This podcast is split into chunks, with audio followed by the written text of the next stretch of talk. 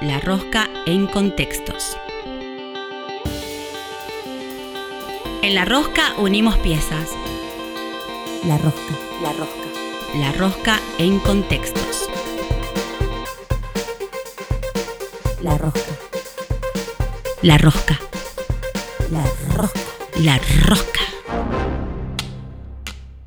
Seguimos en la Rosca Radio y seguimos con más entrevistades. eh, entrevistado en este caso, nos vamos a ir a la, a la provincia del Neuquén. Cruzamos el puente y ¿con quién vamos, Lidia? Así es, Luciano, cruzamos el charco y nos vamos a la ciudad de Centenario. En este caso estamos compartiendo acá eh, la tarde, noche en la rosca con eh, Luciano López. Es músico, como ya les decía, de la ciudad de Centenario. Así que, Luciano, eh, te damos la bienvenida aquí a la rosca. ¿Cómo estás? Hola, ¿qué tal? Buenas noches. Eh, gracias por la bienvenida, gracias por la entrevista. Acá bien, con una rosca terrible de frío que hace. Está bien puesto el nombre en este momento del Sí, programa. El, el nombre ideal. Sí, sí. Aparte nos gusta la rosca también a veces de, de la charla, así que es como que todo, todo coincide. Y por ahí para, para darle rosca, Luciano, nos gustaría que nos cuentes, eh, sos músico, ¿no? Y eh, cómo, cómo llegó la música a tu vida, así como para que también eh, el resto de los oyentes que están escuchando eh, se vayan enterando y conociéndote tu caminar por la música. Sí, estamos intentando ser músicos. ya hace eh, 10, 15 años que vengo conformando grupos de música. Eh, la música llega a mí desde muy chico en casa con una mamá profesora de piano que está el piano ahí en casa. Eh, un viejo amante del folclore, así que siempre hubo música en casa. Y ya después más grande hice la carrera de profesor de música acá en Neuquén Capital. Y ahí ya, eh, no tan chico, ya a los 23 empecé a tocar la guitarra y me animé a cantar y, y ahora ya hace un tiempito que, que estamos en este camino. ¿Y, y por qué género arrancaste? ¿O ¿Ya empezaste con el folclore? ¿Cómo, cómo fue el inicio? Eh, había de, de todo, empecé tocando la guitarra de folclore. Tenía un amigo que hacía rock y después hacíamos temas eh, nacionales y después ya cuando, que siempre escuché folclore, cuando empecé a sacar temas con la guitarra y el folclore ya no, no pude salir de, de ese mundo. Sí, pero me gusta de todo, obvio, ¿no? ¿Y, y es- tu actividad la desarrollás con grupos? ¿Cómo es el. ¿En qué, en qué andas, digamos? Ahora hace tres años que estoy eh, con un proyecto propio que se llama Otro Cuero, eh, que la idea fue hacer un poco más de folclore latinoamericano eh, y sobre todo hacer hincapié en, en las canciones propias, Eh, un poco patagónico, tratando de buscar una identidad, ¿no? Y así que bueno, hace sí tres años cuatro casi que con mi hermano que es el percusionista eh, nos largamos con otro cuero solos digamos eh, buscando a ver qué pasa con eso Ahí nos contás que otro cuero eh, recorre por ahí estilos latinoamericanos y que hacen también canciones propias. ¿Cómo surge también eh, esto de escribir? Es que, eh, vos, ¿Vos escribís? ¿Cómo es la inspiración que llega? ¿En función de qué? sí sí la verdad que siempre me gustó escribir no, no sabía antes ponerle música y ya cuando empezaron a salir eh, canciones propias eh, con un grupo que teníamos con Javier Chaparro y Sergio Frites, eh, tuvimos un grupo que se llamaba Sueñeros, sacamos un disco con 13 temas propios. Después estuve con Ventarrón, que ahí también sacamos temas míos y de mi compañero, que era Santi Palacio en ese momento.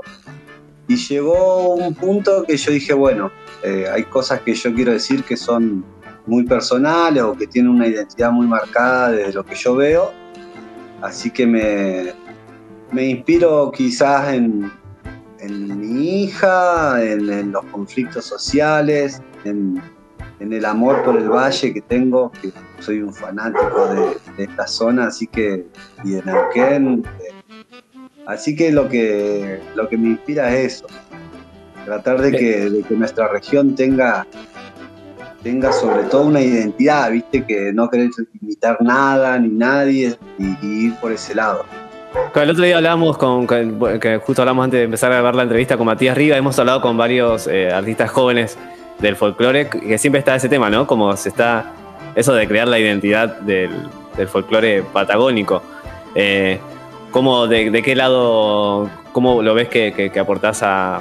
¿qué, qué es lo que te influye a vos, digamos, para decir que estoy construyendo este, al folclore que, que, que hay de, de- de la raíz? Sí, yo yo lo, lo escuchaba a Mati, que sabe mucho de, de lo que es el norte neuquino. Yo estuve viviendo en Taquimilán y ahí Ah, aprendí, escuché mucho.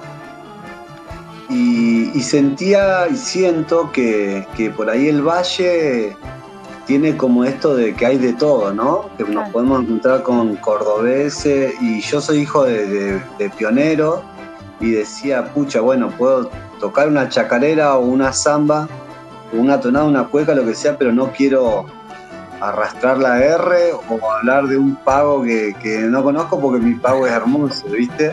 Si Claro. bien uno, uno termina haciendo canciones igual del norte y todo eso, pero entonces ni yo sé bien cuál sería el estilo, porque te puedo escuchar de Aristimuño hasta los Verbel, pero creo que hay otra, una magia o una libertad, sobre todo acá en el valle, de poder crear y mezclar muchas cosas. Así que estoy buscándolo, no, no- te podría decir Claro. cuál es el estilo ideal, pero desde, desde chacarera hasta Violeta Parra, eh, Orozco Barrientos, que son de Cuyo, me gustan y después saco yo ahí, voy robando de todos un poco.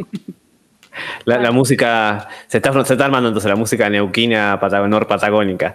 Eh, somos una mezcla de todo eso quizás, ¿no? También por eso se refleja Sí. eso que, que te Sí, pasa a vos. Yo digamos. creo que no, no hay un ritmo que nos identifique, pero no como algo malo, sino como algo bueno, viste que por ahí, inclusive charlando entre nosotros, podemos parecer con la tonada porteño, valletano, en el norte neuquino se habla de otra forma, y, y yo dije, bueno, voy a partir desde ese lado, de mi vivencia como centenariense, como, como hijo de pioneros, a ver qué, qué escuché yo. Desde Leo Dan, Diango, hasta los Verbel. Entonces digo, bueno, algo va a salir de ahí, no sé qué, qué- qué será.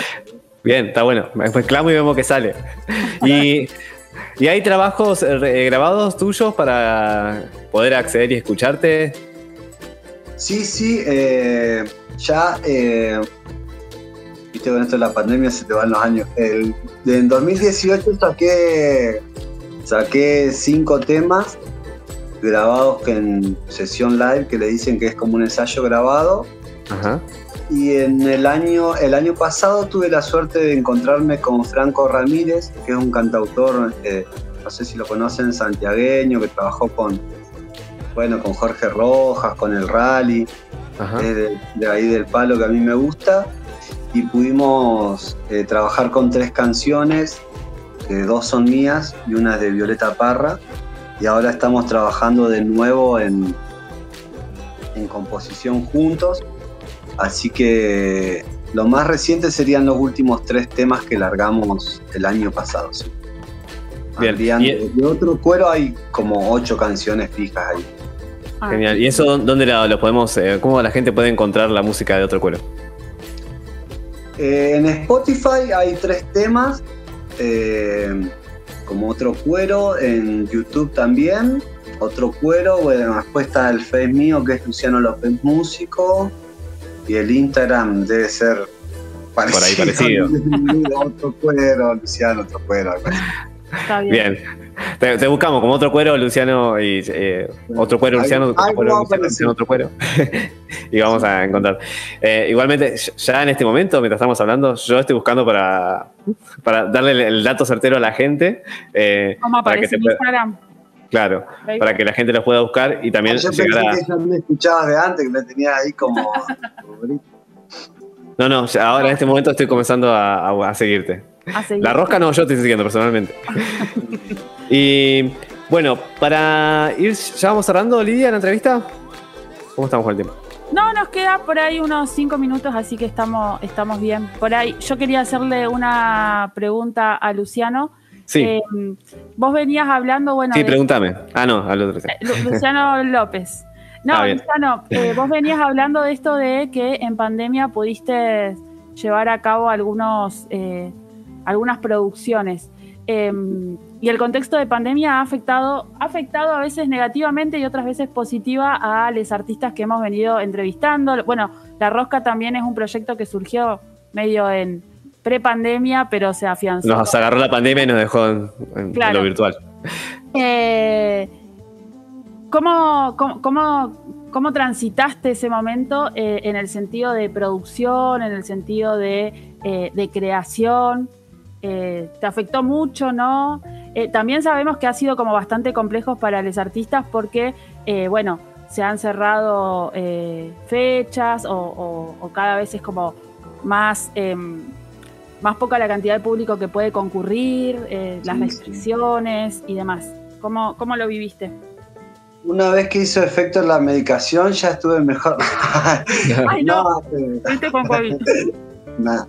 Eh, qué sé yo, viste, es como fue todo muy loco, me parece que al principio fue, ¡guau! viste qué es esto de una pandemia, después ya un embole, conectarnos por fe y hacer peñas virtuales y después empecé a mandar, aproveché a mandar mensajes, a conectarme con gente y eso es lo que está bueno, que hoy podemos estar charlando nosotros sin a lo lejos, que antes capaz que tenías Claro. que viajar para hacer una entrevista y de golpe me encontré con Franco eh, haciendo cosas recopadas ya para más mitad de año. Y después también la virtualidad hizo que, que en Centenario se genere algo muy importante que fue AUC, la Asociación de, de Músicos de Centenario, Ah, mira qué bueno. de la cual soy parte, entonces también todos de esta necesidad de actuar, de buscar lugares, de mantener la distancia y los protocolos, pero había mucha... es- surgió para los artistas en emergencia, de Ah. vender Sí, sí. pollos, de buscar toques, de hacer lo que se pueda, primero por los artistas en emergencia, así que desde ese lado fue muy productivo, obviamente con, con todo lo difícil que debemos haber transitado cada uno de nosotros, familiares, amigos, eh, con, con miedos, pero yo creo que, bueno, en base de, yo es como el amor transforma todo y desde el amor yo intenté por mis hijos y por todo el contexto, ¿no? De tratar de, sacar adelante lo que se pueda, ayudar a un artista, eh, grabarme yo, grabar lo que se pueda, creo que el arte es sanador, ustedes eh, con, estas cuestiones lo deben saber como yo, y, tratando de- de ir por ahí, ¿viste? Eh, Claro. vamos, Claro que- vamos por el arte. La, la adversidad creo que el, el arte le dio una, como nos, nos dio un, panta- una- un aire fresco ante esta situación que a todos nos, nos trajo eh, Sí, como situaciones no gratas, digamos, en, esta, en estos dos años casi sí, que estamos con esta novedad de la pandemia. sí, sí, sí, es loco todo. Y una cosa que, que por ahí que vos destacabas, que mm, de- también que ahí hubo mucha asociación de artistas, porque o sea, acá en Fisque pasó lo mismo, como que el- la, también este, este problema, esta adversidad también nos trajo como a la fuerza quizás, nos tuvimos que en el ámbito por ahí, no, no no está en el arte tanto el, el gremio, digamos, juntarnos como para pedir cosas. Quizás cada uno antes estaba por su lado y ahora se, ve una unidad. Sí. Y yo creo que es la respuesta a todo esto que está pasando, ¿no? La unión y el amor eh, por la vida, por, por el arte, que esto de bajar un poco los egos, eh, de valorar lo que tenemos y, de golpe nosotros estamos charlando sin conocernos y, y por ahí podemos respetarnos, unirnos, conocernos a través de esta virtualidad, que es raro, pero puede nacer eh, una comunicación y eso me parece que dentro de todo el contexto es lo, lo, lo positivo. Yo eh, en una de las canciones que grabé con, con Franco, era una que tenía vieja que se llama Vuelve el amor a andar, que fue después que falleció mi viejo y la tenía ahí y me pareció como la canción indicada de decir, bueno, sí, todo muy lindo, pero sin amor acá no, no va a pasar nada. Entonces, con, con esa lógica trato de seguir y andar. Bien, y para. No sé si, si esa es la canción que nos vas a, a invitar a escuchar, pero para cerrar esta entrevista queremos que, que nos invite a escuchar una canción tuya para que además de la gente que yo ahora ya tengo aquí en pantalla en mi teléfono celular el Instagram que es blue-otro cuero eh, para que lo sigan. Ahora, me- ahora me voy a poner. Anotátelo, así te seguís, blue-otro cuero. La, la Eh, contraseña no te la puede conseguir, pero al menos el usuario sí. Sí, sí. Eh, que ahí van a poder eh, escuchar y conocer un poco más de, lo que hace eh, mi tocayo Luciano. Pero ahora vamos a escuchar en La Rosca una, una canción que ahora él nos va a invitar a escucharlos para cerrar la, entrevista. Bueno, sí, eh, más que nunca hoy los invito a escuchar eh, Vuelve el amor a andar, grabado en un contexto de, de pandemia, con el celu, con, con la familia, a la distancia, y para que justamente que, que el amor sea el, camino que nos saque adelante, que nos una y que, que haga que el arte brote de alguna forma. Bueno, muchas gracias Luciano. Seguramente ahora está sonando de cortina. Eh, le recordamos a la audiencia que el programa, la entrevista está siendo grabada, por eso se debe estar escuchando eh, Vuelve el amor a andar. Te agradecemos un montón por el tiempo, por este espacio compartido. Invitamos a todos los oyentes también a seguirte en las redes y a escuchar otro cuero, folclore de aquí de, del norte de la Patagonia, que está en ese camino de la búsqueda de la identidad ¿no? de- del folclore de aquí. Así que muchísimas gracias, Luciano, por pasar por la rosca. Gracias a ustedes, de verdad, por la difusión, por la buena onda y, y a seguir adelante. Muchas Bien, gracias. muchas gracias. Seguimos con la rosca y música que suena. a- escuchamos a Luciano López, Vuelve el amor a andar. En el aire hay sonidos, Regresan sus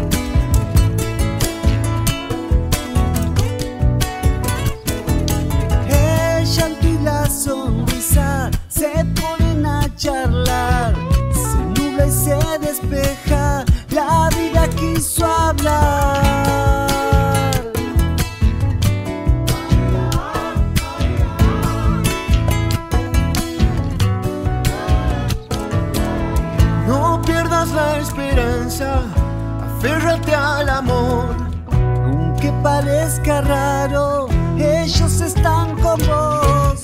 Vuelve a brotar el alma, vuelve el amor a andar. Después de las tormentas, vuelve el amor a andar.